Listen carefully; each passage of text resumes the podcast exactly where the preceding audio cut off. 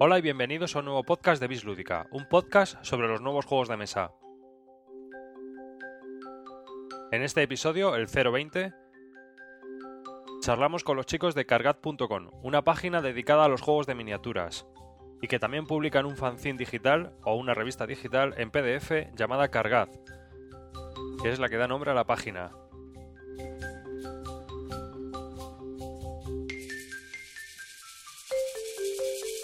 En este episodio de entrevista charlamos todos sobre los juegos de miniatura y sobre todo lo que rodea este fantástico mundo.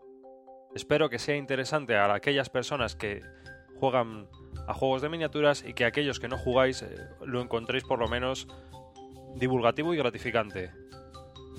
Recordad que podéis dejarnos un comentario en nuestra página web bisludica.com y que también podéis escribirnos a nuestro correo bisludica.gmail.com. Un saludo y que disfrutéis del episodio.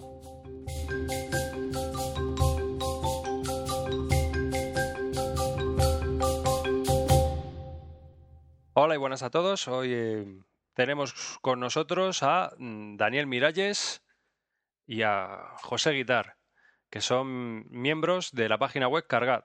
Así que, que mejor que se presenten ellos y que nos cuenten un poco lo que hacen. Hola José, hola Daniel. Hola. Buenas. A ver, José, preséntate tú primero. Vale, soy Paterceo de, de, de Carcat y soy el, el, encargado de lo que sería la parte web, el, el contacto con los usuarios, el, soy el culpable de que de vez en cuando la, los PDFs no se puedan bajar y también hago algún que otro artículo yo. Y también la sección del señor Nejet, de humor. Muy bien. Daniel, ¿y tú? Buenas. Eh, a mí me llaman a veces Namaki, sobre todo por el, por el mundillo friki este de, de Warhammer y Wargames. Y bueno, llevo muchísimos años en, metido en el, en el mundo este. Y en cuanto a Cargat, pues intento ser el coordinador. O sea, cuando sale tarde es por mi culpa, cuando no sale mal es por mi culpa. Pero bueno, eh, escribo, maqueto, maqueto cosas que los demás escriben y intento achuchar un poco para que salga para que salga adelante. O sea que digamos que los dos tenéis la culpa de todo. Más o menos. ¿No? Sí, bueno. Más, más o menos. ¿Y cuánta gente forma Cargat?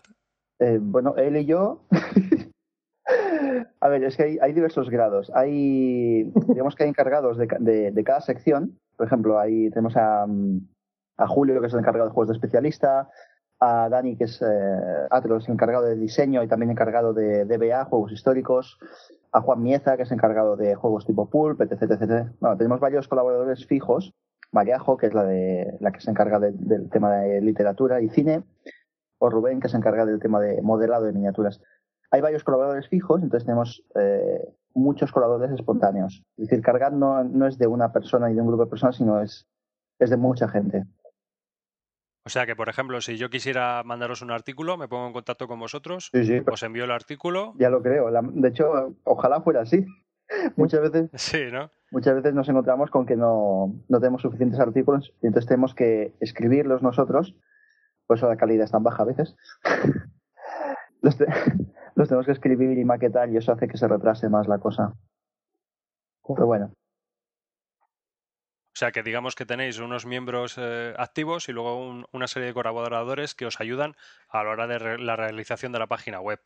¿Y qué es Cargat? ¿No lo contéis para toda la gente que no lo conozca? Vale. Si os apetece. Digamos que hace, hace muchos años, allá en el 2001, hay una empresa que se llama Games Workshop, que es la que se dedica a Warhammer, y decidió recopilar todos los artículos de su revista White Dwarf en un, en un, un suplemento llamado Los Manuscritos de Aldorf, me estoy metiendo ya en el origen. no, espero Sí, que no un, pase poquito, nada. un poquito.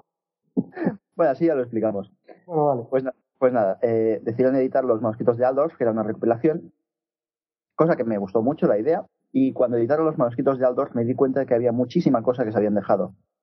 Y bueno, De hecho, de hecho, si mal no recuerdo, en los manuscritos de Aldorf, lo único que hicieron fue pura y llanamente coger artículos de la White Dwarf sí, actual pero no todos, que a mí eso es lo que me jorobó. y ponerlos juntitos. Porque es que además habían prometido que habría eh, como material adicional. O al menos lo daban a entender, ¿no? Que iban a poner además material adicional de, de, de, de todo esto. Y había muy, muy poco, muy poco. Era no, no, que eran, eran un montón de artículos que en el fondo ya tenía, porque te habías comprado todas las White Dwarfs y habían puesto los manuscritos. Sí, yo me acuerdo de, aquello y la verdad es que dejaba bastante que desear. Sí, no, no. Con respecto a la persona que, que, digamos, estaba metida en ese mundillo mm. y tenía todos los artículos, como vosotros bien decís. Entonces, se, se, me ocurrió coger los artículos que no estaban y hacer unos manuscritos de Nut, que era una población cercana a Aldorf, todo eso en el mundo de, de, de Warhammer. Y bueno, añadí mucho material que estaba en, en, uno, de los foros que, que Patricio y yo nos conocimos allí, en gritos.com. ¿Qué hice yo? De Warhammer. lo, lo, lo, creé yo. Dije, hostia, aquí hay de todo menos Warhammer. Crear foro. Pues eso, que cogimos los artículos que había allí en, la, en el foro, añadimos cosas y me acuerdo que preparé una especie de unas 120 páginas o así que hablaban de todo lo que tendría que haber tenido los manuscritos de Aldorf y que no tenía.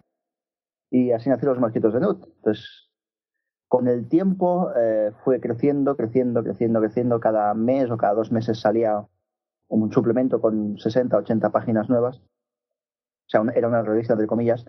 Hasta que Pater CEO me, me llamó un día y me, me echó la bronca. Me dijo, si quieres hacer una revista, hagamos una revista. Hagamos ya una revista una puñetera vez porque no puede ser. Claro, era una forma un poco bestia, ¿no? De hacer las cosas. Sí, sí, es que además eh, prácticamente cada, cada suplemento era, era prácticamente ya una revista. Sí, yo me acuerdo porque me he bajado algunos. Hace ya años. Al principio sí que era muy, pues venga, va, tocho sobre elfos, ¿no? Recopilación, de nuevo sobre altos eh, ciudadanos, o sobre orcos, o sobre lo que fuera. O el, cogió todos los artículos de tácticas y hizo el manuscrito de nuestro, tácticas. Oye, todavía están, todavía están por ahí. ¿Vale? Pero no, no, llegó un punto que le dije, no, no, tío, aquí la gente lo que está pidiendo es una revista. Que fue más o menos la época en que, eh, si bien los manuscritos de Aldo dejaba mucho que desear, mm, de alguna manera la White Dwarf dijo, ah, pues yo también, y también empezó a dejar mucho que desear. Sí. cierto, cierto. Eh, se, se, notaba, se notaba la gente que, que, escribía, que escribía Nama, la gente que estaba en el foro pedía continuamente material nuevo. ¿Vale? Entonces, durante, durante un año, eh, estuve machacando a Nama, estuve machacando a, Dani para que, pues, para hacer la revista. Bueno, yo os estoy llamando por vuestro nombre, pero a lo mejor preferís que, os llame por el, por el alias, por el no, nick. Eh, a mí se me hace raro llamarlo Dani porque siempre lo he llamado Nama. Ajá. Igual que a Ceo. A Ceo yo llamo Ceo menos cuando está su mujer. Pues vale, vale, pues entonces Nama y feo. o sea que, digamos, todo esto empezó en aquella página web antiquísima, ¿no? Hecha en HTML y luego ya os decidisteis que ibais a profesionalizar, digamos, ese, esa, esa revista. Más o menos. O, hacerlo, o hacerlo como una revista. Hay, que tener en cuenta una cosa importante y es que eh, Cargat es la revista. El, el blog, actualmente es un blog, antes había una web, pues el blog es eh, simplemente el soporte para conseguir la revista. Si bien es cierto que los, últimos años nos hemos enfocado más a ofrecer eh, información, novedades, por así decirlo, información eh, caliente en, el, en el blog y la revista como revista. No sé cómo explicarlo. Sí, vamos, digamos que el blog lo habéis dejado para noticias y, y mm, pues como he visto yo, lo de los mm, eh, Escalada 2 y cosas así que tenéis así como artículos, digamos, ¿no? Eh, mm, de miniaturas y de, un poco de todo el mundo de las miniaturas que rodea al mundo de las miniaturas en sí. Y la revista, eh, pues tratáis artículos más en profundidad y os metís mucho más, más a fondo con las cosas. Por lo menos es lo que yo veo cuando, cuando leo la revista o cuando, o cuando veo el blog. Sí, a ver, de hecho el, el blog surgió porque pasaba bastante tiempo entre número y número. No, no, no, sí, y para dar, eh, para calmar un poco las ansias de contenido, ¿vale? Esta es una de las, de las, razones, era poner el blog y hacer artículos en el blog. En principio en el blog, todo lo que entra como un post de blog es todo aquello que no tiene lo suficiente para entrar en, el, en, en la revista, pero ya sí quieres contarlo. Algo que no tiene volumen o la posibilidad para un artículo, o como a nosotros también nos pasa, que a veces grabamos con mucha distancia entre podcast y podcast y dar noticias a lo mejor es un poco absurdo porque ya han pasado. Exactamente. Sí, aún así, eh, eh, eh Dani, Amari siempre quiere poner las noticias en, en PDF Sí. Una razón que, que en realidad tiene, tiene razón, ¿no? Es bonito volver al PDF número 13 y decir, hostia, mira, aquí es cuando salió tal miniatura. Aquí es cuando salió tal edición de juego. Eso No sé, es verdad. A mí, a, mí, a mí lo que me gusta hacer a veces es, por ejemplo, leer los rumores antiguos. Por ejemplo, veis. en serio, eh, cuando. Bueno, Warhammer funciona mucho con libros de ejército que se van renovando y tal. Entonces aparecen muchos rumores sobre qué va a contener el libro de ejército. Ha salido el de, el de Scavenge, próximo creo que es Bestias. Pues ya han salido rumores de Bestias, pero hace. da ilusión volver a leer atrás, en plan, primeros rumores del libro de, yo qué sé, de Imperio. Leías los rumores y veías como había cosas que sí que se han acabado cumpliendo y cosas que no se parecen ni remotamente. Yo es que como soy maquero estoy acostumbrado a eso. En el mundo Apple eh, la vida es un rumor. Entonces, bueno, yo, yo ni caso y me da igual, ¿no? Pero hay gente que se come la olla una barbaridad. Steve Jobs está vivo o no. Sí, le, le trasplantaron el hígado, pero está ahí el tío. No, lo que, a lo que voy es que, mm, es que, eh, joder, cuando salga el libro lo vas a ver. ¿Qué más te da? Si hasta que no salga el libro no vas a poder jugar con esos mega Skaven o esos Skaven eh, mega bestias, ¿no? Sí, sí, pero Para la- todos aquellos que no lo sepan, los Skaven son una raza de ratas que, que funcionan en el mundo de Warhammer. O sea, que viven allí.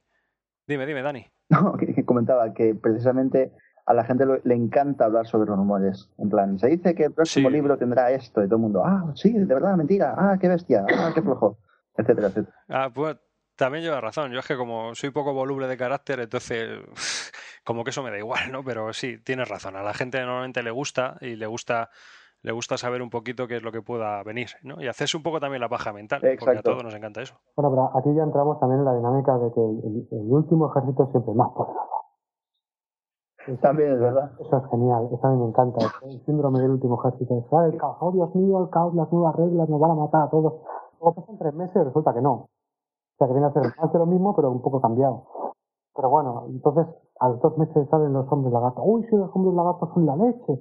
Pero ¿cómo se atreven a hacerle estos cambios ahora que no voy a poder jugar? Bueno, eso es el pan nuestro de cada día. Y es, es, es divertidísimo también verlo, ¿no? Pero bueno, Bueno, forma parte también un poco del hobby, ¿no? sí, sí, yo creo que, yo creo que sí. Pero bueno. Mm, Vale. mm, Vosotros hacéis una revista, eh, una revista que tiene bastante profundidad y un montón de páginas. Cuando cada vez que se edita una, pues hay algunas que rondan casi las 100 páginas, por lo que yo he visto. Eh, ¿Con qué problemas os veis normalmente para sacar la revista en PDF y demás? Maquetación. Di- directamente el mayor problema es la maquetación. Son, intentan ser siempre unas 100 132 páginas por número. A veces nos pasamos, algunas nos quedamos cortos, pero el principal problema es que maquetarlo lleva mucho tiempo, es una, es una, es un trabajo muy tedioso y no hay, no hay gente que le guste solo maquetar. La gente le gusta escribir sus artículos, dar su opinión, dar su, hacer sus pajas mentales, pero bueno, luego maquetar es, es el trabajo duro. Y ese es el principal escollo. ¿Con qué maquetáis? Quark.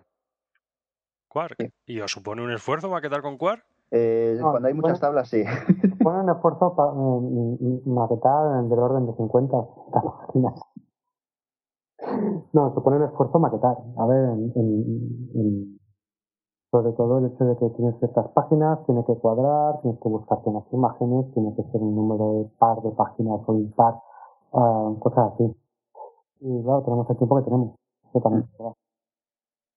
Sí, sí, vamos, claro, sí. Os supone un esfuerzo y, y un trabajo.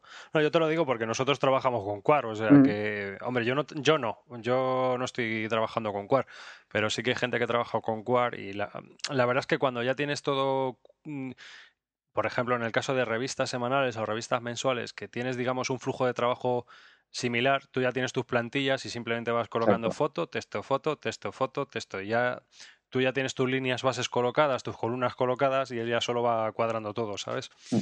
Cuando ya tienes todas tus secciones colocadas, pues A ver, lo, lo que es como, eh, si nos pasa en el texto en Word muchas veces o en, o en texto plano, un control C, control V ya te hace mucho, mucho trabajo. Sí. El problema es cuando hay que cuadrar páginas, hay que eh, mirar tablas. Las tablas son es lo más, para mí es lo No. más, lo más.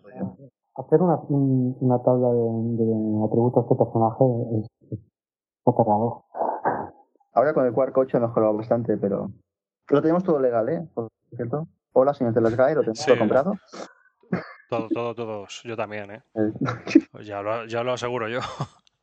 Hombre, no, pero mira, sí, todo, con todo lo que grabamos nosotros el podcast y hacemos el podcast, sí, sí que tenemos licencia de todo. O sea, no, no está mal. no a- No, eh, claro, por eso tenemos un flujo de trabajo, nosotros también tenemos un flujo de trabajo muy grande, ¿sabes?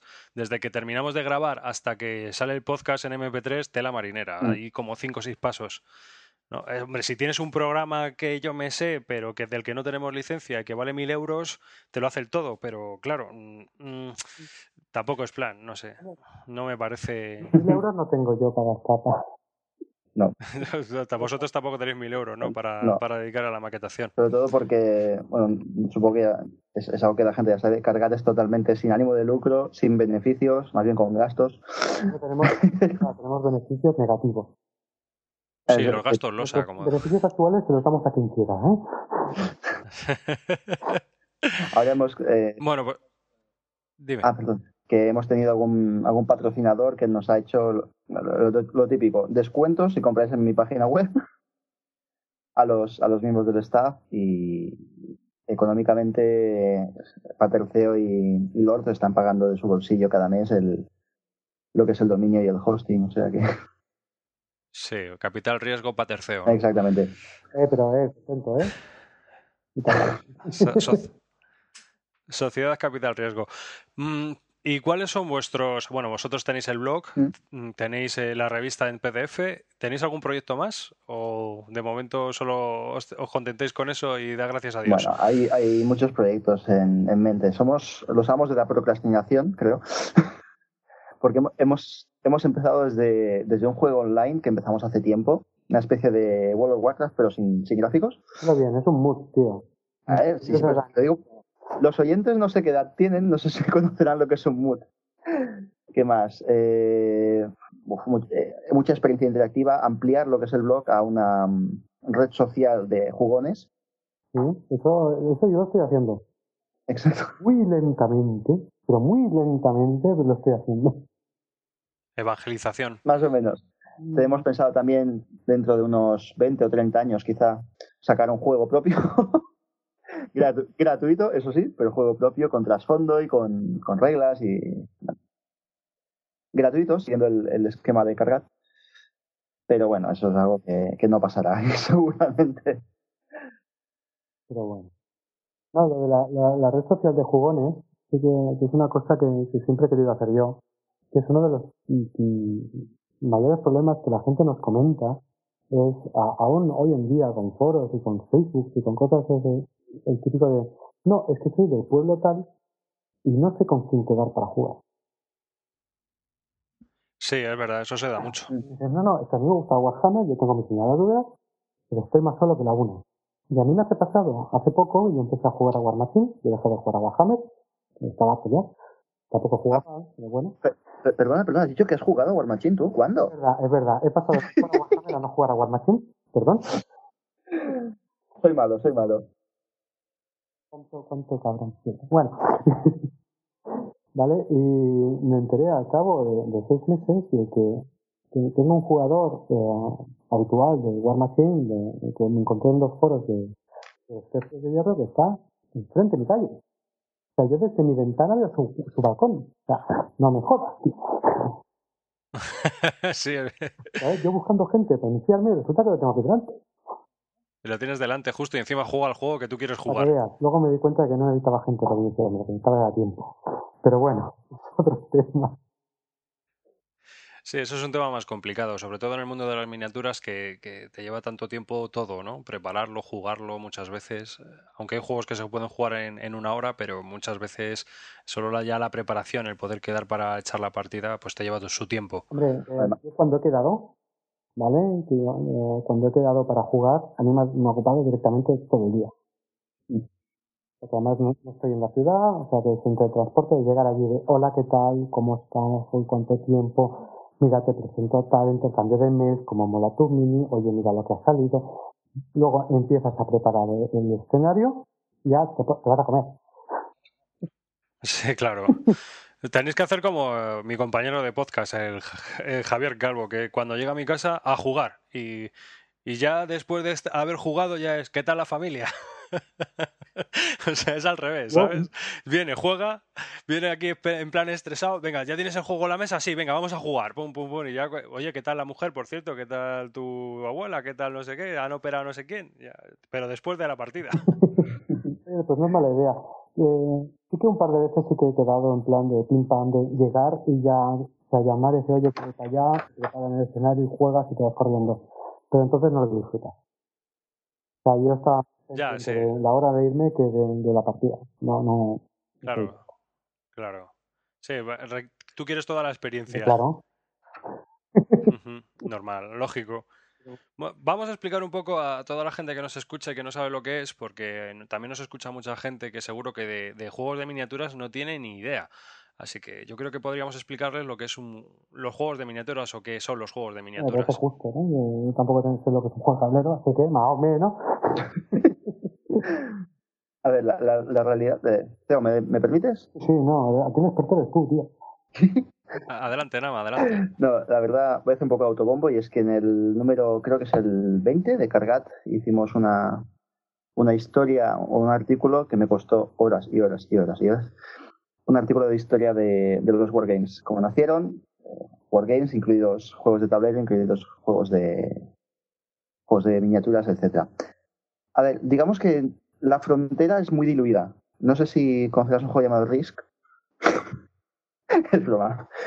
Eh, el Risk en el fondo se puede considerar un juego de miniaturas. Porque es un juego con un tablero y con miniaturas. Entonces ahí el Hero Quest, por ejemplo, eh, o el Space Hulk son dos juegos también de tablero con miniaturas. Entonces, la diferencia entre un Hero Quest y un, y un Morheim o un Necromunda, que son juegos de escaramuzas, donde en vez de usar casillas se usa una cinta métrica, la diferencia entre esos dos no es tan clara. Y la diferencia entre un Morheim y un Warhammer tampoco es que son más miniaturas. Es decir, no hay, no hay una diferenciación clara. Podríamos decir que juegos de miniaturas es todo aquello que se juega con miniaturas y, entre comillas, sin tablero. Pues que también podría ser con tablero. Sí, así es. Em, digamos que los juegos de miniaturas son juegos en los que utilizamos miniaturas de metal o de resina, ¿no? Y que los colocamos ya sea sobre un tablero o sobre una mesa de juego y que mediante una escenografía en las mesas de juego o mediante unas casillas que representan la escenografía, pues eh, jugamos con unas reglas establecidas, ¿no? como en todos los juegos de mesa. Entonces la diferencia no es Quizá la, mayor diferencia sea la económica, porque un juego de mesa, um, de mesa haces la inversión del juego y, ya está, y lo tienes. Te compras un, no sé, un, car bueno, Carcassonne es un mal ejemplo, con las 20.000 expansiones que tiene.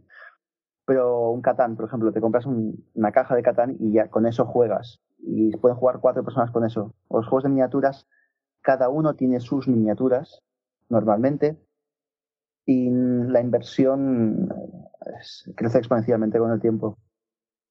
Mm, y aparte de que lo normal es que tú compres esas miniaturas y te vengan sin pintar. Es decir, que, que, también es un juego que es que ocupa un tiempo libre y que es una afición que es la de la de pintar y la de la de darle vida a, ese miniaturismo, a esas, a esas miniaturas, ¿no? Exacto. Hombre, eh, últimamente se están poniendo también de moda mucho las prepintadas. Cierto. O sea, que tampoco, tampoco... Sí, pero el problema, Perdona, perdona que te interrumpa. El problema de las prepintadas es que muchos juegos son semicoleccionables o coleccionables. Sí. ¿No? Y al final te sale más caro el collar que el galgo, yo creo. Sí, sí, yo creo que se paga un poco la vagancia. O sea, tú no tienes ganas de pintar, o no te apetece aprender, o no, no, no, simplemente, oye, no te interesa pintar, te quieras jugar y punto. ¿Vale? Eh, pues yo creo que viene por un, poco por ahí. no, no, yo ya te la doy pintada mínimamente, pero te la doy pintada. Y a partir de ahí ya. O premanchado, como llaman muchos. premanchado. Aunque conozco mucha gente que se compra las prepintadas, se puede hacer un clic, y luego las pinta. Sí, las termina de, digamos, las da el toque fino, ¿no? ¿no? o sea, pintado de negro y las vuelve a pintar. Ah, o sea, las pinta enteras. Sí, sí, sí. Una cosa. Joder. Eso es amor, po. ¿Eh? Que eso es amor por el ah, hobby. No, es gente que ya le gusta pintar. Claro, claro, por eso. Que amor por el hobby. Tener esa afición de pintar. Ya, que mencionas lo del hobby, eh, en muchos de los juegos de miniaturas hay, hay tres ramas principales, o, hay tres focos de lo que es el hobby del, del Wargame. Es el juego, el trasfondo y el modelaje y pintura. Entonces, en las prepintadas, lo que es modelaje y pintura ya viene hecho, aunque hay gente que se dedica solo a modelaje y pintura. Eh, en el trasfondo hay gente que pasa y se la suda olímpicamente el trasfondo y hay gente que le encanta escribir relatos y escribir mil cosas sin jugar ni pintar y no mira a nadie. no me tiene delante, no y hay, hay mucha gente que le encanta, que, que le, se le da igual el trasfondo, eh, le da igual tener las miniaturas eh, en metal y plástico sin pintar siquiera, pero lo que quiere es jugar. Entonces podríamos decir que hay, hay diversas ramas del, del juego o del hobby.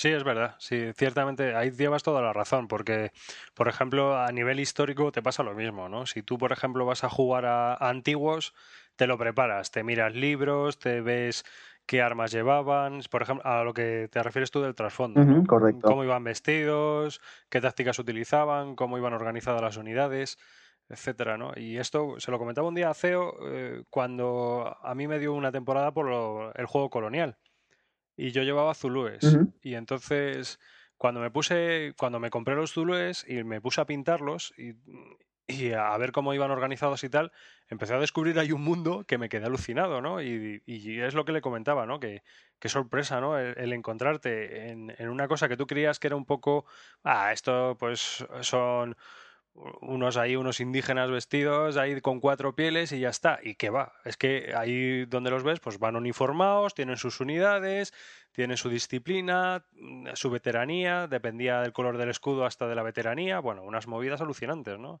Y eso lo descubres con el trasfondo, por ejemplo. Hay gente que no, que está interesada en jugar, como bien dices, que es, ala, llego y juego, me hago mi ejército, yo tengo un amigo, hombre lagarto, tiene su ejército de hombre lagarto, juega Warhammer, va, da, da la paliza o le dan la paliza y se va para casa. Exacto. Ya está. Y luego hay gente que lo que hablas de pintar también. O sea, yo conozco a gente que pinta y le da igual jugar el trasfondo y lo que sea. Él lo que quiere es tener su ejército. Obviamente investigan el trasfondo para pintar las miniaturas como, como tienen que estar pintadas, pero lo que le gusta es eh, pintar y, digamos, ese, ese arte.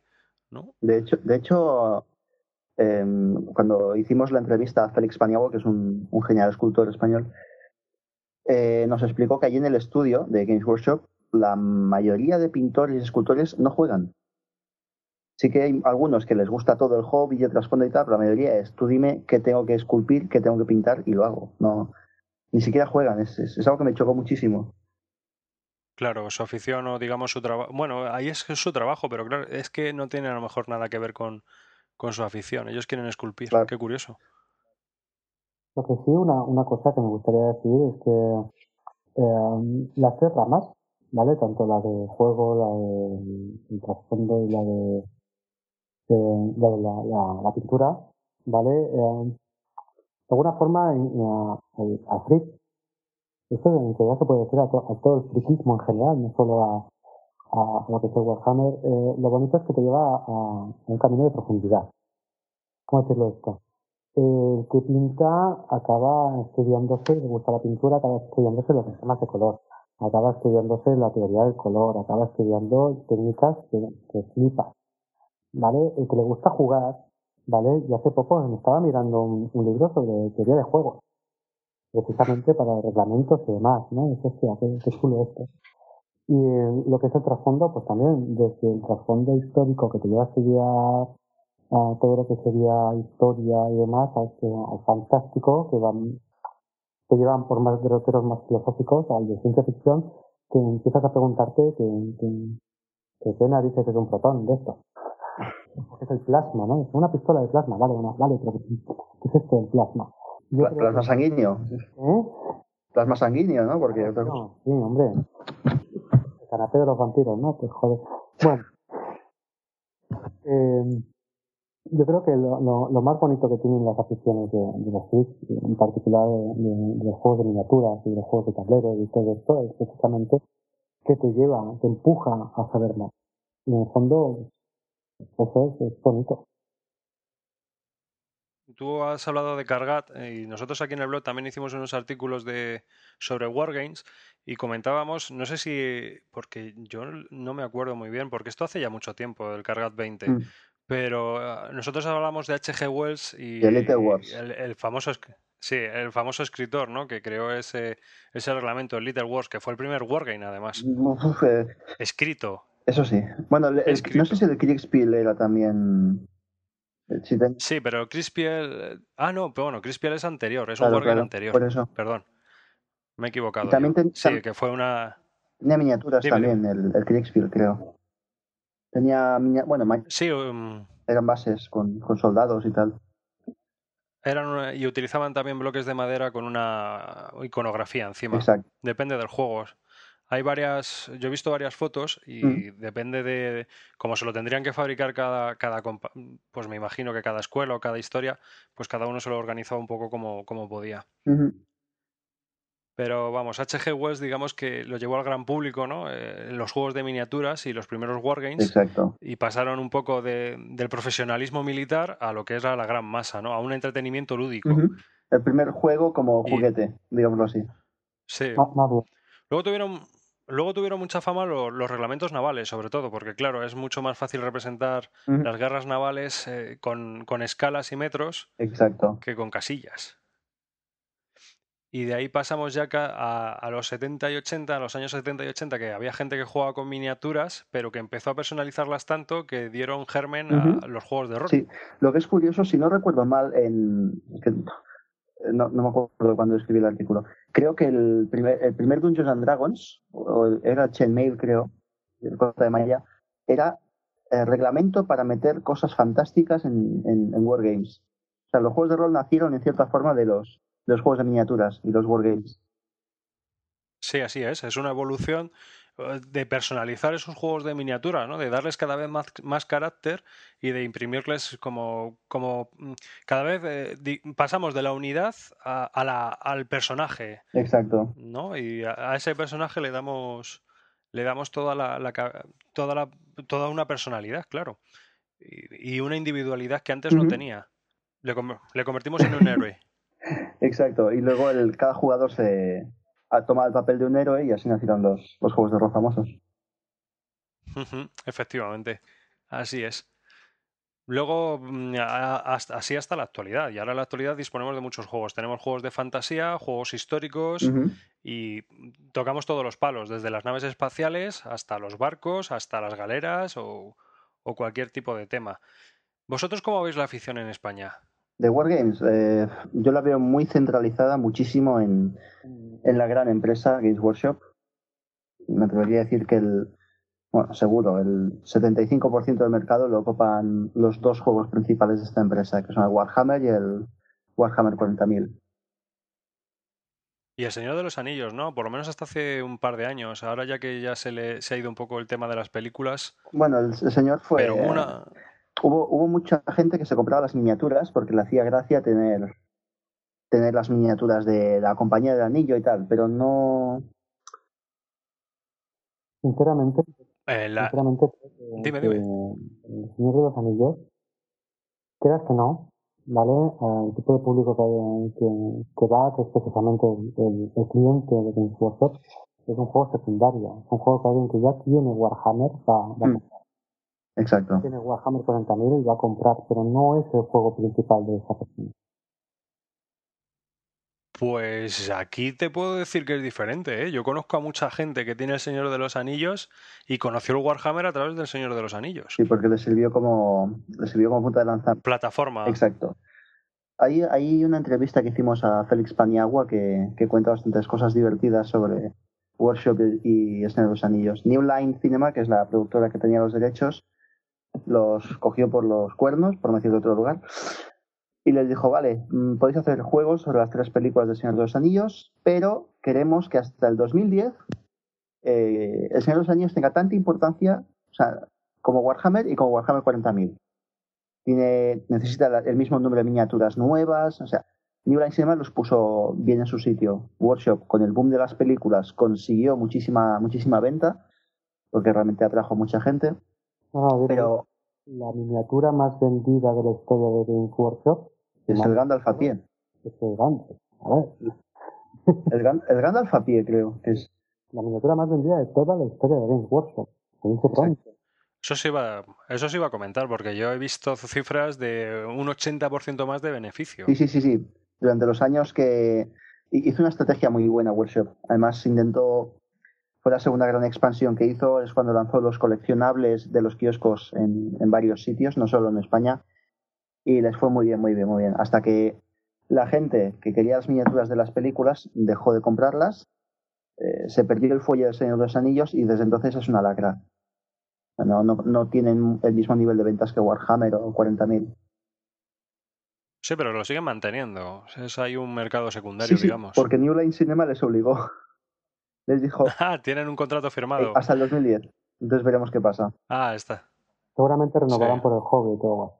No lo sé. También había cosas muy, muy curiosas en, el, en este contrato, es que, por ejemplo, en los concursos de miniaturas que se hacían, concursos de pintura y tal, no se podía usar eh, partes de una miniatura. Hay una cosa que se llama conversiones en las miniaturas, que es coger brazos, cambiarlos de posición o poner piezas de una miniatura en otras. Por ejemplo, coges una cabeza de un esqueleto y la pones en un marine del espacio y tienes un marine esqueleto. Es un ejemplo muy, muy breve, pero es así pues eh, por contrato les dijeron que los concursos de pintura no podía, la gente no podía usar piezas del Señor de los Anillos en el resto de juegos, ni piezas del resto de juegos en el Señor de los Anillos. O sea, era muy como exclusivista.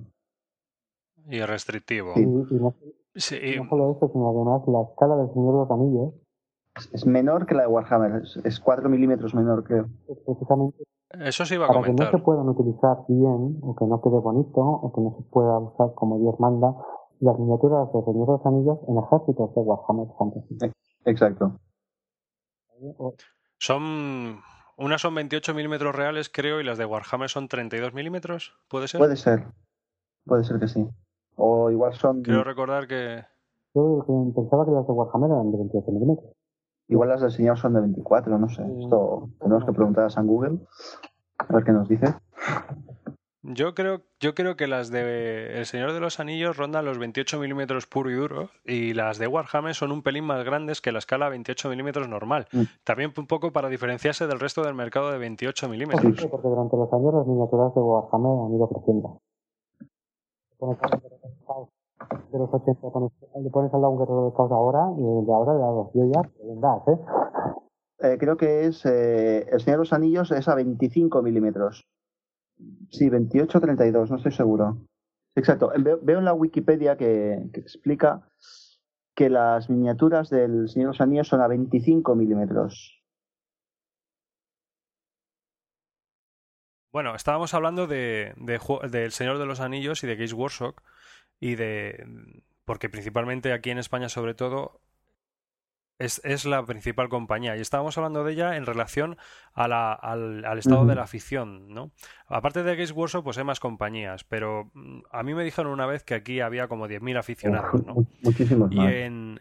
Hay, hay... Sí, puede que haya más. Creo que en un, o sea, un Games Day no debe ir ni un 1% de la gente que, que es aficionada al, al, a los juegos y hay más de y hay, hay mil personas Espera, espera, no estoy hablando de, Inglaterra, estoy hablando de, España, Yo estoy convencido de que hay más, pero más, más gente.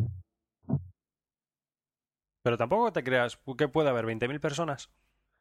Mm, a ver, mm, creo que más, eh, te, lo comento.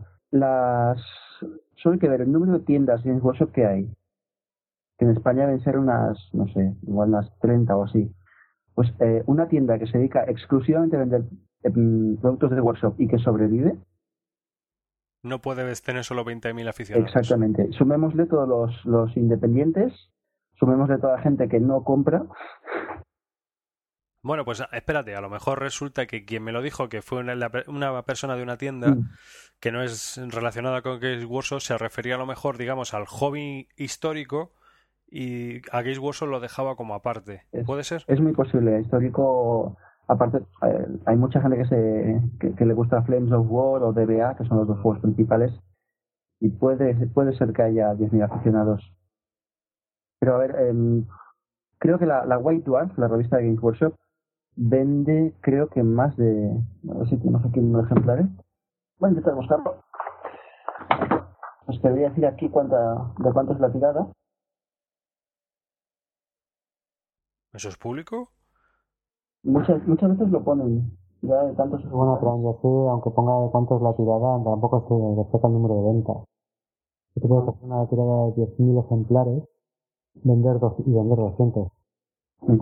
Pero una tirada de 10.000 ejemplares puede ser una difusión, una difusión de 50.000 personas. Ya, ¿eh? el problema es que aquí entramos en otra cosa, ¿no? Es la naturaleza básica de, la web ¿Es, una, ¿Es un catálogo?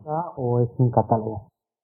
O sea, la función, yo creo que realmente creo, sinceramente, que la función básica de la web es pura y llanamente marketing. O sea, lo, podrías incluso poner como una, una fuente de publicidad más. Ya, pero encima te cobran por ella. Exacto. es, es duro, pero es así. Y además, no, estoy diciendo nada ahora mismo que no haya dicho. Hice un análisis de dos web que hace, hace relativamente poco, hace unos meses compré. Y creo que me han dicho que ha mejorado, sí. Ha mejorado. A lo mejor te, han dicho mal. Yo, yo, tengo el número de septiembre y no ha mejorado. 0,5% mejoró. Yo, no, porque había, había vuelto la leyenda de los cuatro jugadores. ya. Y la, la, es que la, la hice un análisis más o menos a fondo y es, brutal. Es, es algo exageradísimo. O sea, además, los dos números siguen a rajatabla el diseño de, del ejército de Gambusinos. No, no, no hables de nuestro proyecto secreto, por favor. O sea, el ejército de Gamusinos, el ejército de Gamusinos por el nuevo ejército que ha salido en, el último mes, la novedad del mes. Y va siempre igual. O sea, artículo de, de notas del, del, diseñador, artículo de cómo pinta eh, el, el, ejército novedad del mes, informe de batalla donde misteriosamente gana eh, y de paliza el, el, el, ejército que es novedad del mes. Y me dejo algo, espérate. Ah, y el trasfondo, notas el trasfondo del ejército que es novedad del mes. O sea, es algo brutal, exageradísimo. Sí, pero vamos, no sé, yo siempre la he conocido así. La inglesa algo mejor, pero poco mejor. Mm, no sé, yo tengo desde el número 13, más o menos, eh, eh, el número 13 español. Me consta que, eh, Dani tiene, tiene, como bastante más, entre español y inglés. Y hasta el número 50, el número 60, sí que pecaba un poco de esto, pero un poco. ¿Vale? Luego ya... O sea, no, llegaba a la, a la exageración. Sí, sí, la verdad es que empeoró con el tiempo. Encontrabas con artículos, o sea, tenías artículos de Warhammer que, que, no tenían nada que ver con el ejército del medio, o sea, mm. hoy en día es inconcebible. El, lo que yo creo es que hasta el número 60 o así, eh, la vieja sub española era muy buena, pero la, bueno, era buena, pero la inglesa era mucho mejor. Y había mucha gente que decía, ¿por qué demonios no se hace la inglesa? ¿Por qué no sé qué? Y se juntó que decidieron recortar gastos por muchos lados y dijeron fuera el equipo de reacción español. Esto me lo comentaron, que no sé si es o no, pero me comentaron que en Workshop echaron a todo el equipo de reacción y dijeron a partir de ahora solo necesitamos traductores. Y a partir de ahora la redacción, o sea, la revista española sería un cálculo de la inglesa con cuatro páginas de, o seis o diez de noticias españolas. Se juntó con que la calidad de la revista inglesa había bajado y el resumen fue que la calidad de la revista deja mucho que desear. Pero y todo esto no puede ser porque, bueno, a Geeks Workshop en el mundo anglosajón se la conoce como el Imperio Maligno, ¿no? Y... el Evil Empire. El Evil Empire. Y no, no puede ser todo esto por un, un cambio de enfoque, eh, digamos, en los objetivos empresariales, porque Games Workshop empezó como una empresa que era de miniaturas, pero de repente se transformó en un emporio. De hecho, de hecho la Games Workshop pasó de ser una sociedad limitada, una SL, pasó a ser una sociedad anónima, decir, abrirse, a bolsa y accionariado. Exacto, hay, hay más, aquí hay, aquí hay tela. Games Workshop empezó siendo una tienda de cerca de Londres, no sé si Londres o cerca de Londres, tienda que se dedicaba a importar juegos de juegos de rol americanos y a traducirlos. y pasaron a hacer una, una revistilla, un fanzine, diciendo, bueno, vamos a sacar una, una de esto para los que vengan a comprar aquí la tienda. Y salió la White Dwarf número uno en el 77, creo, 76. que era eso? Era, eh, hablaban de los juegos de rol que ellos importaban. De ahí nació luego Cita del Miniatures, creo, que se dedicaba a hacer miniaturas para los juegos de Dungeons and Dragons y compañía. Y cuando... ¿Dime? Warhammer, Warhammer era un conjunto de reglas que se inventó esta gente para, pues, para insertarlo dentro de juegos de rol. Exacto. De hecho, la primera edición que la tengo aquí como oro en paño habla de eso. Es un sistema para combate masivo de miniaturas eh, de juegos de rol. Pero bueno, que Workshop eh, nació como una tienda, creció hasta una pequeña empresa y a mediados de, bueno, en los 90 fue cuando cambió a, Sociedad Anónima y ahí la cagó. Es curioso ver que otras empresas, por ejemplo, eh, me voy a avanzar un poco, pero eh, Rackham, que es una empresa francesa, empezó, no sé si como una tienda, pero empezó haciendo unas miniaturas fantásticas de metal eh, con un juego que estaba bastante, bastante bien. Luego entró, eh, luego pasó a ser sociedad anónima y ya la cagó, la cagó del todo. Intentó seguir el camino de workshop eh, en cuanto a ahora sacamos nuestra revista, luego sacamos nuestras pinturas, luego nuestros pinceles y el golpe, el remate final fue dejamos el metal y vamos a hacer miniaturas prepintadas no aleatorias, ¿eh? sino te compras una caja de, de miniaturas prepintadas. Podríamos decir. La T43. Sí, la T43. Y creo que Confrontation ahora también, bueno, es también prepintada, lo que no sé si, no sé si es sobre tablero, pero es de, es de miniaturas pintadas. Y es triste ver como la, la gran alternativa que existe, que existe, sí, que existe hasta hace poco a, Workshop era Private Priest con, con los Iron Kingdoms y el, War Machine. Empezó también con, unos bueno, renegados, unos que habían salido de Games Workshop y dijeron, vamos a hacer una compañía y, nos vamos a saltar a torera todos los, los prejuicios. En el manual, la página 5, empezaba diciendo, si sois, bueno, se empezaba... juega como si tuvieras un par. Exacto. Y digamos que no se cortaron decir, si sois mariquitas, no juguéis este juego. Eh, hubo asociaciones que se quejaron vale, vale, segunda edición del juego, si sois mariquitas no juegues a esto. O sea, iban un poco saltándose lo que era ser políticamente correcto y tal. Eh, lamentablemente empezaron a sacar una revista suya, luego pinturas, luego pinceles, luego miniaturas de plástico y mi abuelo, que por desgracia acabará siendo también sociedad anónima. Pero bueno, supongo que poderosos caballeros son dinero, ¿no? Claro, es que estamos hablando de que está la pasta de por medio. Y entonces, cuando tú te conviertes en sociedad anónima, tienes que generar beneficios, porque hay gente que te está dando dinero para que tú le des a él en el futuro más pasta, ¿no? Entonces, se genera, digamos, una especie de contrato y, bueno, que, nadie monta una empresa para no ganar dinero. Todo el mundo la monta para ganar dinero. Pero las formas son las formas. Pero entramos en el tema de, de, la finalidad, entras en, Esto con la crisis es un tema muy delicado, ¿eh? Pero bueno, aquí nos podemos pasar horas hablando de, economía, pero yo creo que entramos en lo que sería dejar de tener una empresa para ganar dinero a tener una empresa para maximizar beneficios. También es verdad. ¿Vale? O sea, lo importante es maximizar beneficios. Y si tengo que transformar un juego de miniaturas como es Warhammer en un juguete para críos de 12 años, oye, sin pestañear. ¿Vale? Como, como dice el principio de Bel eh, el, el, viento del descapotable es para mis lágrimas, ¿sabes? Sí, pero el, tema está en que la persona que seguramente está dirigiendo estas empresas ya es una persona que ha salido de, dirección de empresas, ya no es una, ya no es un amante del hobby. Exactamente. Cuando, cuando se convierten en sociedades anónimas, el consejo de dirección se transforma ya y digamos que yo creo que, meten a, gente trajeada que no tiene nada que ver con este hobby ni con este, este tipo de afición y entonces lo que hacen es, a ver, aquí qué hay que hacer, sacar dinero, ¿no? Y lo tenemos que sacar anualmente porque anualmente tenemos que repartir dividendos. Y esto es así. Y entonces, pan para hoy, hambre para mañana, porque yo hoy estoy aquí y pasado mañana me pueden echar y ya no estoy aquí. Mm. fíjate que ahora lo que está haciendo Games Workshop, y de forma muy acertada, que se dice, ¿no? desde el punto de vista empresarial, es eh, dejar de vender juguetes para empezar a, explotar una franquicia. Y eso se ve en el momento en que se hace una película para, de, de Warhammer 40.000, de animación en 3D, en el momento en que salen videojuegos, de videojuegos, pero muchos. Exacto. Relativamente hablando también, ¿no? Tienes ahí de Warhammer Fantasy, tienes un, un, un juego de rol multimasivo online, que ahora mismo no sé ahí. Tienes los juegos TTC de, de Warhammer 40.000, los del el, Down of War.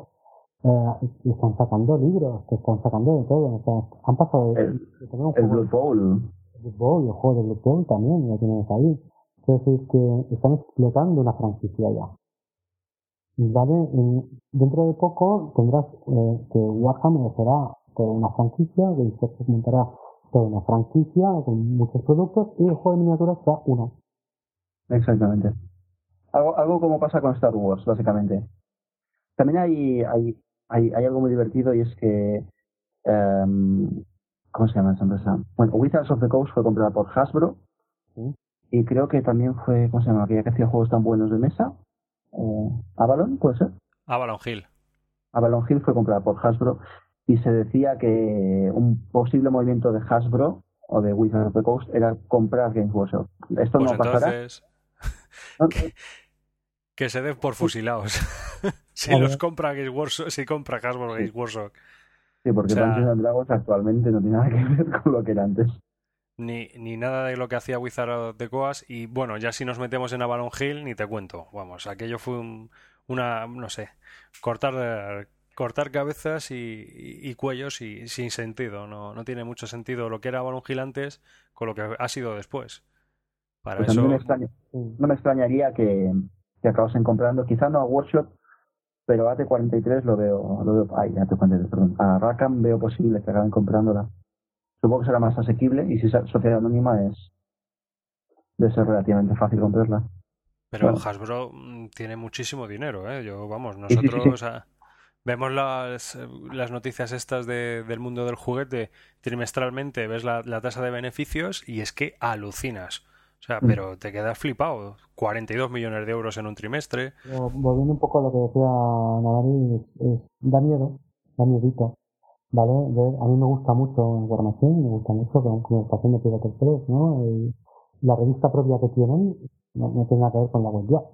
¿Vale? Como mínimo, no, no parece, al menos no parece sí que hacen publicidad y un poco de autobombo, ¿no? Pero no parece un, un catálogo.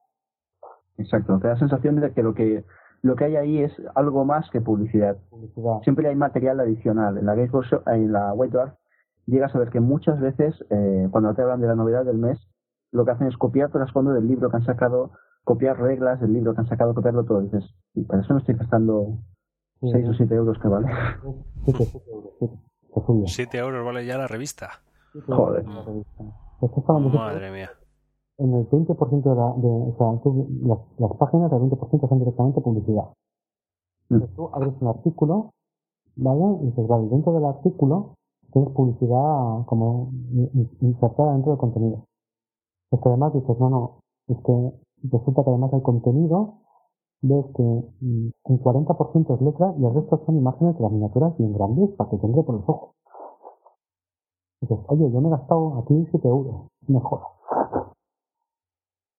Pero bueno, a, lo que volvía, eh, da un poco de miedo ver cómo está, poco a poco va siguiendo eh, Predator 3 los pasos de Games Workshop de pasarse ahí. O sea, por ejemplo, hace poco han sacado las miniaturas que tenían, las más gordas y tochas, las han pasado al plástico. ¿Vale? Con multicomponente. Oye, si bajan un poco el precio y están chulas, molan, pues yo primero. Se alegrará. Ahora, no sé por qué, como que creo que no van a bajar mucho. No sé. No. De hecho, ya decían que un, un Warjack pesado iba, iba a salir unos 30 dólares o 30 euros, no recuerdo. Vale. Eh, el plástico, a ver, también tenemos un, problema con el plástico. Y es que como que el, metal pesa, creemos que el, el, metal es lo bueno.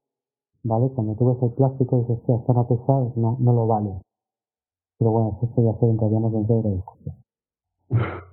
Sí, es una discusión, pero de todas maneras eh, el metal siempre como que queda mejor pintado una vez al Y bueno, es más, es más detallado, ¿no? Se consiguen más detalles. Perdón, perdón. Sigue, perdón, sigue, sigue, Daniel.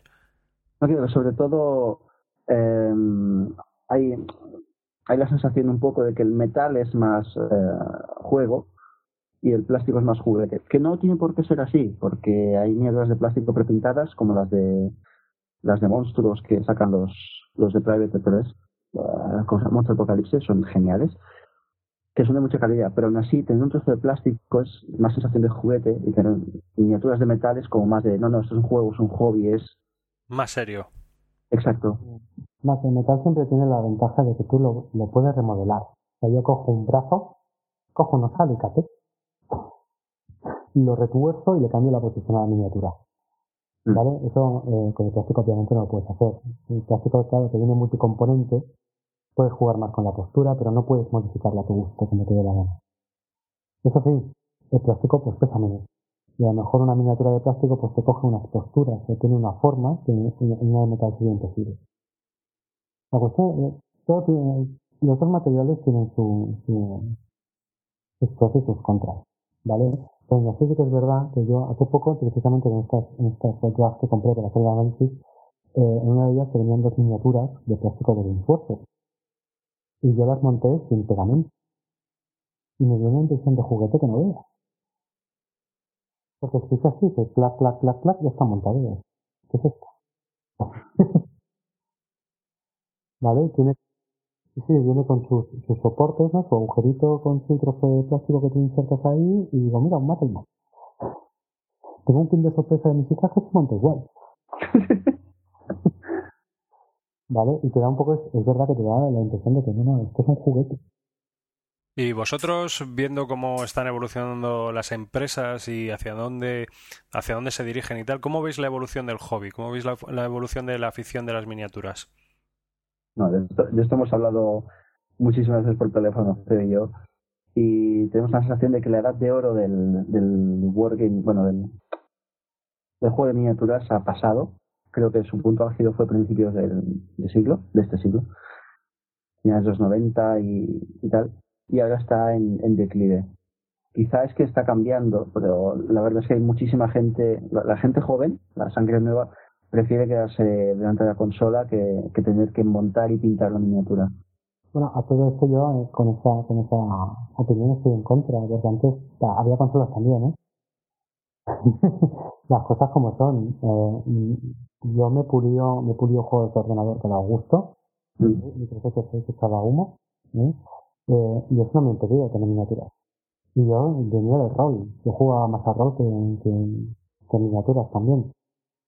O sea que tampoco, además, esta es una discusión que venimos teniendo desde hace, desde hace Años. con lo cual, el panorama actual, desde.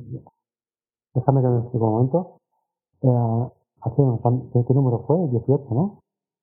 En el, A ver, número, en el número, sí, en el número 18 ya hicimos un artículo, o sea, tuvimos discusiones el tubo hasta que hizo que eso se inscribió en un artículo llamaba Nostalgia Dorada, que más o menos mm, reflejaba la, la opinión de cada uno.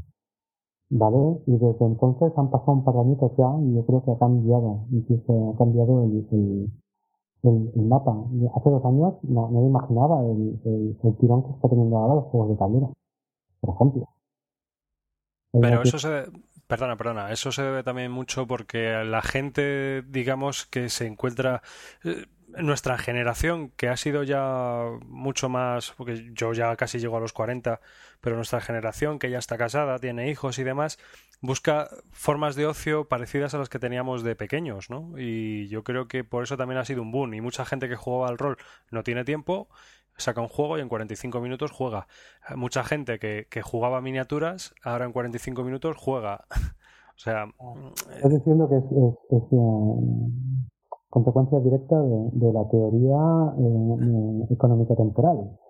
Que cuando éramos jóvenes teníamos, no teníamos dinero y teníamos tiempo, y ahora que no tenemos tiempo y tenemos dinero, pues nos lo compramos hecho. algo así. Exacto. Exacto. De todas las maneras, yo el mundo de las miniaturas sí que veo una evolución bastante, desde mi punto positiva, porque yo conozco a mucha gente que ahora hay más opciones eh, para jugar, ¿no? O sea, tú tienes el Warhammer, vosotros jugáis mucho a Warhammer y War Machine y demás, pero hay una evolución constante en otros tipos de, de fantasía. Antes no estaba War Machine, o sea, no había tampoco tanto mundo fantástico. Estaba el Fantasy Warriors, quiero recordar, y poco más.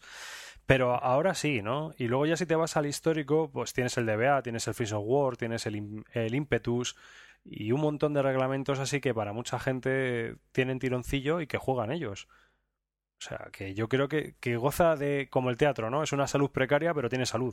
No, no, sí, sí, eso no, no es indiscutible. Si solo en España, de verdad, ¿cuántas, ¿cuántas empresas hay en miniaturas solo en España? Uf, en España debe haber unas cuatro, quizá, o cinco. En miniaturas tenemos el, el Avatar of War, ¿no? Y tenemos eh, Zenith, ¿lo has dicho? Sí. sí uh, tenemos, ¿dónde está? Eh, Belli, Enigma, um, Andrea, uh, Fantasin, Game Zone. No sé. en España. que somos un país pequeñito en cuanto al hobby. si te vas a Inglaterra, que tienen hasta federaciones, y hay más de medio millón de personas y, de aficionados jugando a ancho y largo del país, pues hasta la idea. También es verdad que Estados Unidos también es muy, muy importante. O sea, creo que el mercado principal de, Infinity, un juego de Corpus Belli español, es Estados Unidos actualmente. Francia también tiene muy, muy mucha, mucha, mucha gente jugona, Alemania también, Japón me han dicho que tiene muchísima gente aficionada sobre todo al, tema del modelismo más que los juegos. En Japón son muy de montar miniaturas, ¿eh? Eso es cierto. pero bueno, pero estamos en lo mismo. Eh, seguramente todas estas empresas compartirán el mismo cliente. Sí. me gustan las miniaturas, pues compro de esta, de esta, de esta y de esta de esta porque me gusta, de esta porque me gusta el juego y me hago un ejército del otro. Las cosas como son. Ver. Tampoco es que haya mucho mercado, que sea una cosa exageradísima, sino que hay como una, una, una sobreposición de, ese mercado. Si una persona quisiera comenzar en este mundillo, sintiera inquietud al oírlos, al pasar por vuestra página, al ver lo que escribís y dijeras, ah, pues mola, ¿qué, qué le recomendaríais para iniciarse? lo primero que se dice es pásate por una tienda workshop porque ahí te, asesorarán. El problema es que te asesoran a que compres sus juegos, sus miniaturas y te gastes, si puede ser el doble, y compres la, los indispensables pinceles de su marca, la pintura de su marca y te, te, gastes 500 euros si hace falta. Eh, mi, mi consejo es que si, si hay acceso a una tienda pequeña, una tienda que no sea de una sola empresa, una tienda que venda cosas de workshop y cosas de otras, de otras marcas, que se pase, que mire, que hable con la gente, que no tenga miedo, que pregunte sobre todo en, en, foros, ahí tenemos un foro hermano de cargar que se llama Armada. La Armada, no me salió ahora. En la Armada puedes preguntar, ¿eh? ¿esto de qué va? Creo que hay, que pues la gente se puede pasar por mil foros, preguntar, eh, si alguien, por ejemplo, dice, eh, esto de Warhammer me pica, pues lo mejor es que mires la página web de Workshop, a ver si hay algún ejército que por trasfondo, publican algo de trasfondo en la, en la web, por trasfondo o por miniaturas te llame. Entonces sí que puedes ir con la idea de, preguntar más a gente sobre, eh, he pensado en introducirme en Warhammer o en, Infinity o en DLA o en lo que sea. Eh, me gusta el ejército de los, de los gamosinos azules, ¿qué podría hacer para, para introducirme en el, en el hobby? Y segurísimo que hay docenas y cientos de personas que le ayudan. Sí, bueno, también, habrá docenas y cientos de personas que dirán, no, no, Dios mío, no, cógete los verdes. también es verdad. Eh, Pero... Es muy importante. El ejército, o sea, el ejército, el juego, eh, todo. O sea, el trasfondo, las miniaturas te tiene que gustar a ti.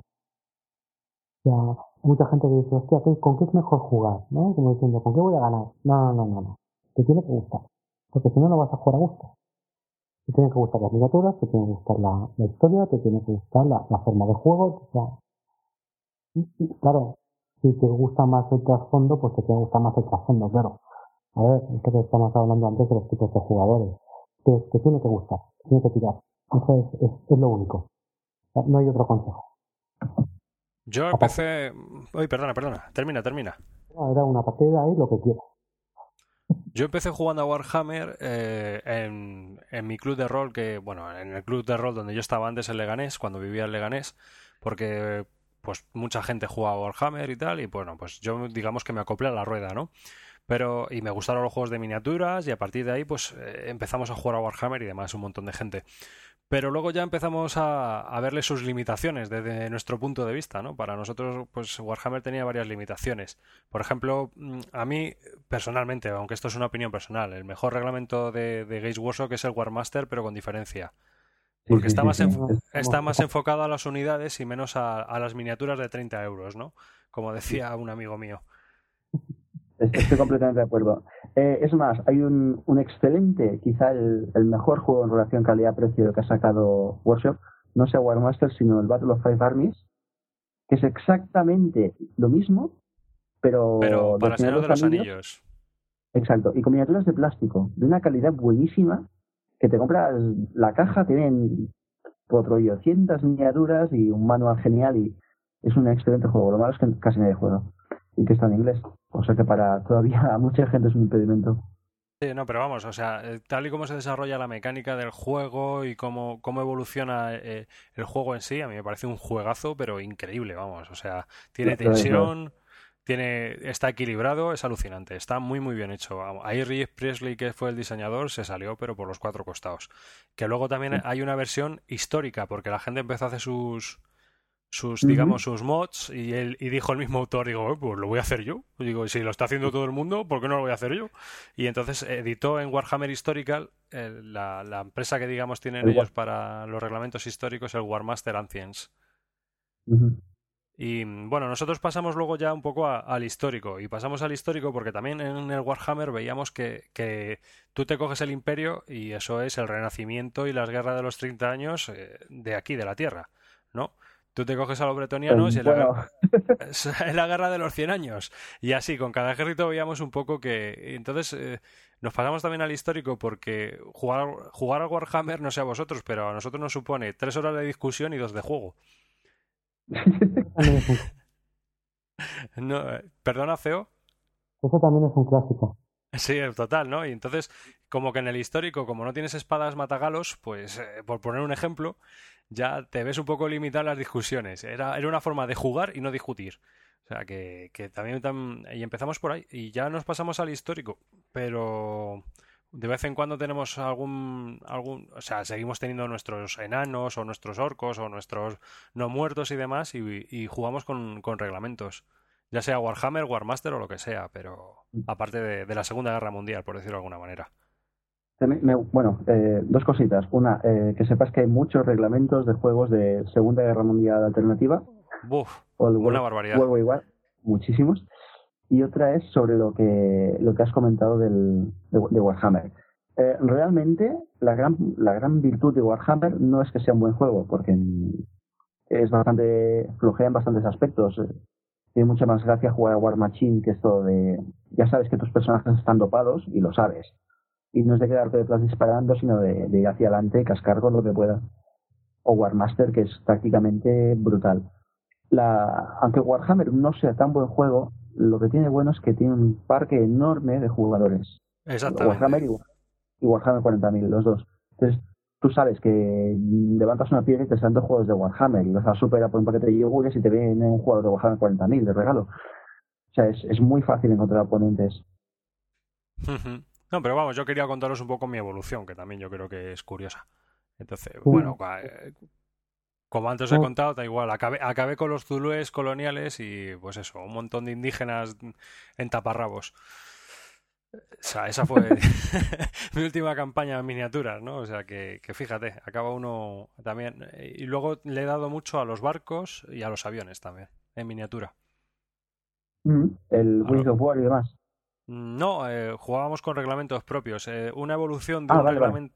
Una evolución de un reglamento de Avalon Hill de un juego de mesa de Avalon Hill traspasado al juego de miniaturas. Y luego en barcos, pues hemos jugado a varios. Hemos jugado a, los ultrapesados, como son mm. el Command at Sea de Clash of Stars, que es una barbaridad de juego, que tiene un reglamento de 130 páginas. Y sin contar, eh, digamos, los libros de ejércitos, por decirlo de alguna manera, ¿no? Donde viene todo el costalón.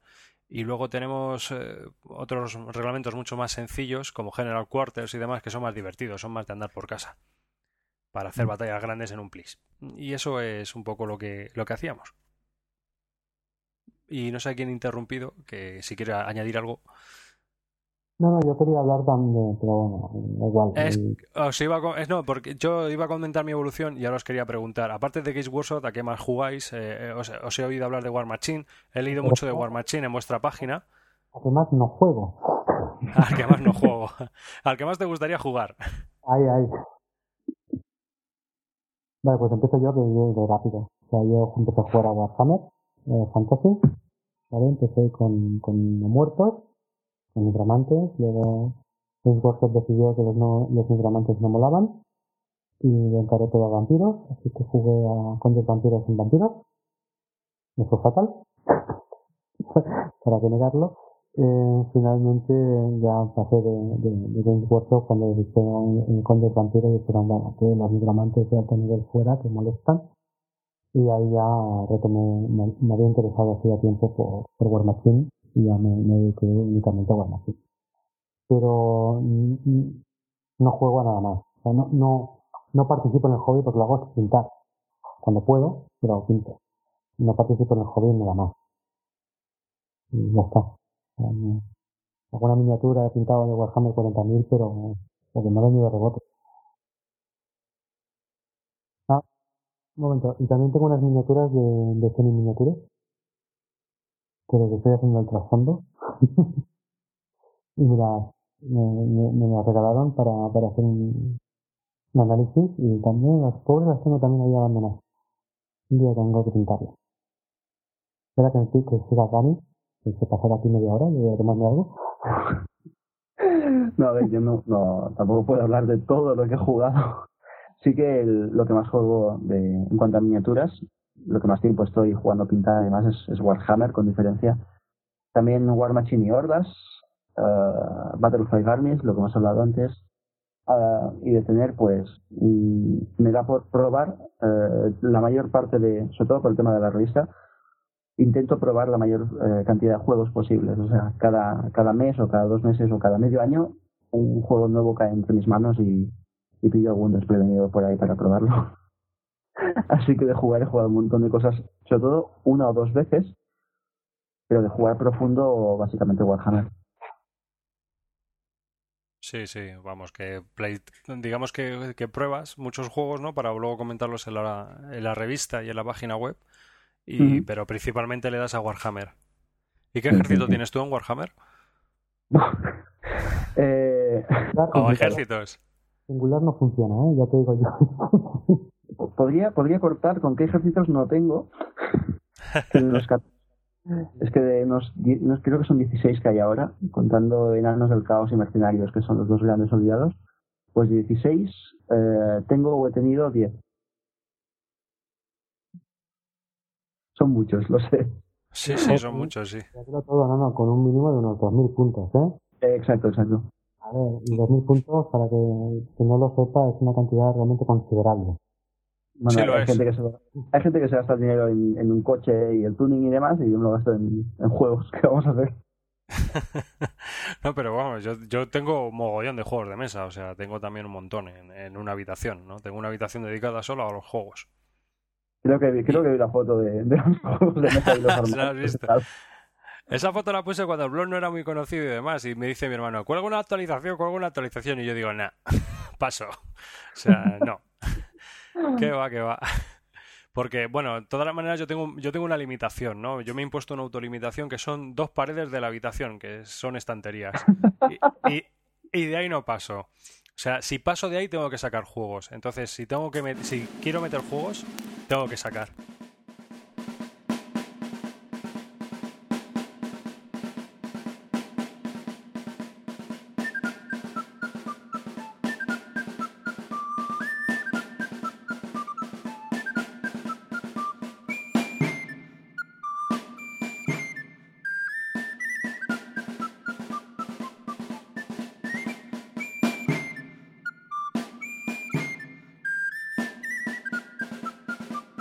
Bueno, ya está aquí. Vamos a hacemos la despedida ya. Vale. Venga, repetimos lo antes. Sí. No nos va a quedar más remedio y ya despedimos todo esto. ¿Os parece bien? Tú Venga. las gracias todo esto, yo me quedo sin nada que decir, entonces yo suelto la coña. Bueno, pues nada, pues hasta aquí el podcast, este podcast de Bislúdica con estos invitados tan especiales de la página de Cargat, eh, con la- las miniaturas y todos estos juegos referidos a las miniaturas. Y pues nos vamos a despedir ya, que ya es tarde y ya llevamos bastante tiempo grabando. Así que empezamos con Daniel. Bueno, No. yo antes que nada. Dime. No, no, no, nada, Ana María, despídete. Ah. No, más que nada, primero, antes de despedirme, dar las gracias sobre todo a nuestros lectores, porque sin ellos, sin los mails de apoyo que nos envían, sin los comentarios en el blog, sin todos los, los comentarios, todo, todo, todo el cariño que nos da la afición, no, hacía tiempo que habríamos tirado la toalla. Y segundo, gracias a vosotros por darnos la oportunidad de descubrir quizá a, a una o dos personas el, acostumbrarse a los juegos de tablero, el fantástico mundo de los Wargames con miniaturas. Sí, sí, no me ha dejado nada, ¿eh? No me ha dejado nada. Qué tío. Ah, bueno, pues nada, yo encantado de estar aquí también. También dar las gracias a todos los lectores, como no, nunca nos cansaremos de dar las gracias a todos los lectores, eh, a todos los que nos apoyan, a todos los que envían eh, contenido, ¿eh? que son lo- quizás lo- los que más, que- los que colaboran, los que comentan, todo. Voy a hacer ahora aquí el anuncio este ponerlos todos uno por uno. ¿Vale? Y también gracias a vosotros por, bueno, pues dejarnos con esta experiencia de grabar un podcast que no habíamos hecho nunca. y ya está. Pues nada, y yo por mi parte, pues muchas gracias a vosotros por haber aceptado esta invitación y muchas gracias a nuestros oyentes por estar ahí. Así que nada, hasta la próxima y aquí, aquí estáis invitados.